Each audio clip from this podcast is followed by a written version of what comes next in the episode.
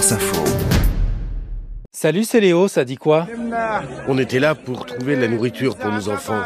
Mais ce sont des menteurs.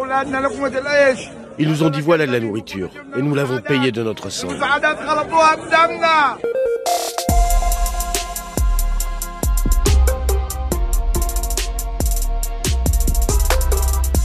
Que s'est-il passé hier au nord de Gaza? Plus de 110 Palestiniens morts pendant une distribution de farine qui a tourné au chaos, euh, bousculade, foule piétinée ou même tir de l'armée israélienne. Comme dans chaque guerre, mon collègue Thibault Lefebvre m'explique que deux versions s'opposent, avec d'abord celle du Hamas qui considère que l'armée israélienne a délibérément tiré sur une foule affamée. L'armée qui, elle, réfute catégoriquement. Image de drone à l'appui. Aucune frappe de l'armée israélienne n'a ciblé le convoi.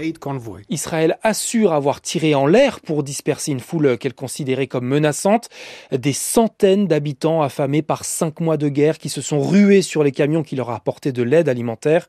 Mais des témoins assurent avoir été visés. Il y a eu une importante bousculade près d'une position de l'armée israélienne. Ensuite, plusieurs salves de tirs sont parties d'un char israélien en direction de la foule. Il y a eu plein de morts et des blessés. Alors les réactions se multiplient à travers le monde, sidérés pour demander des comptes à Israël. Emmanuel Macron a fait part cette nuit sur X de sa profonde indignation pendant que les États-Unis, qui viennent de reconnaître la mort de 25 000 femmes et enfants gazaouis dans cette guerre, les États-Unis exigent des réponses d'Israël.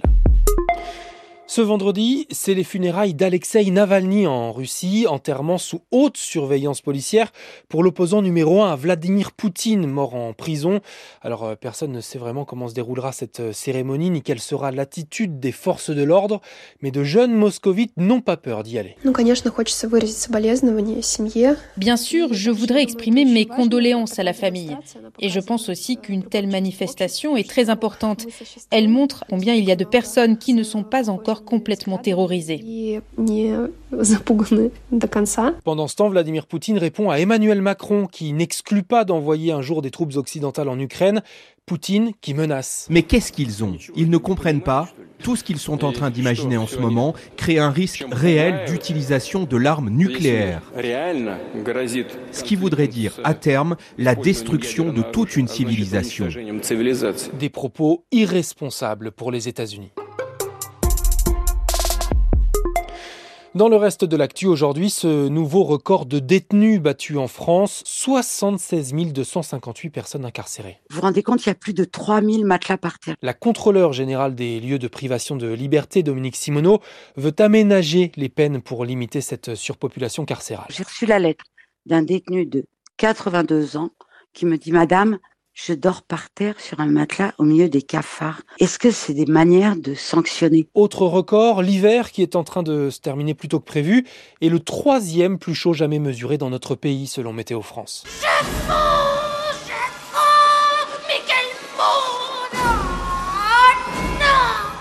À noter également aujourd'hui le lancement de la collecte alimentaire des Restos du Cœur dans 7500 supermarchés partout en France. On a beaucoup de monde, on a besoin de beaucoup de denrées. La collecte nous permet de faire des économies. Les restos qui vont mieux après l'appel à l'aide de septembre dernier. Mais ils espèrent tout de même 9000 tonnes de dons cette année, c'est 300 de plus que l'année dernière. Et puis, Paul Pogba va faire appel, le milieu de terrain de la Juventus et de l'équipe de France de football, suspendu 4 ans après un contrôle antidopage positif à la testostérone. À bientôt 31 ans, ce serait quand même euh, presque la fin de sa carrière. Il assure n'avoir jamais pris délibérément des suppléments. Euh, Didier Deschamps n'imagine d'ailleurs pas non plus que Paul Pogba ait jamais eu l'intention de se doper. Et allez, ce matin, on remonte le temps. En 1955 Non en 1997 pour la sortie euh, d'un jeu vidéo qui allait changer l'histoire de la PlayStation 1. Non de Final Fantasy VII, le tout premier de la saga disponible en France, est celui qui allait démocratiser le jeu de rôle japonais en Occident. Je suis un super crack à ce jeu, moi 10 millions de ventes dans le monde, c'était énorme pour l'époque. Et ce mythe mêlant science-fiction, magie et affrontement qui a marqué toute une génération de joueurs a donc maintenant droit à un nouveau remake sorti hier sur PlayStation 5 et déjà débriefé partout par les streamers.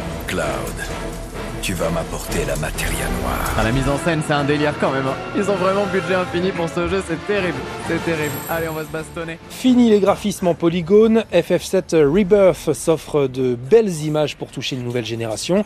Et c'est pas seulement une version plus moderne, mais une relecture du jeu avec un twist différent de celui de 1997 que les fans appréhendent hein, d'ailleurs de revivre, mais que je vais pas spoiler ici si t'es pas un connaisseur. Aéris enfin revenu. De quoi bien occuper ton week-end ou la fin de tes vacances si t'en as encore la chance. Prépare-toi au final C'était Léo de France Info. Allez, ciao 2,21 gigawatts Mon Dieu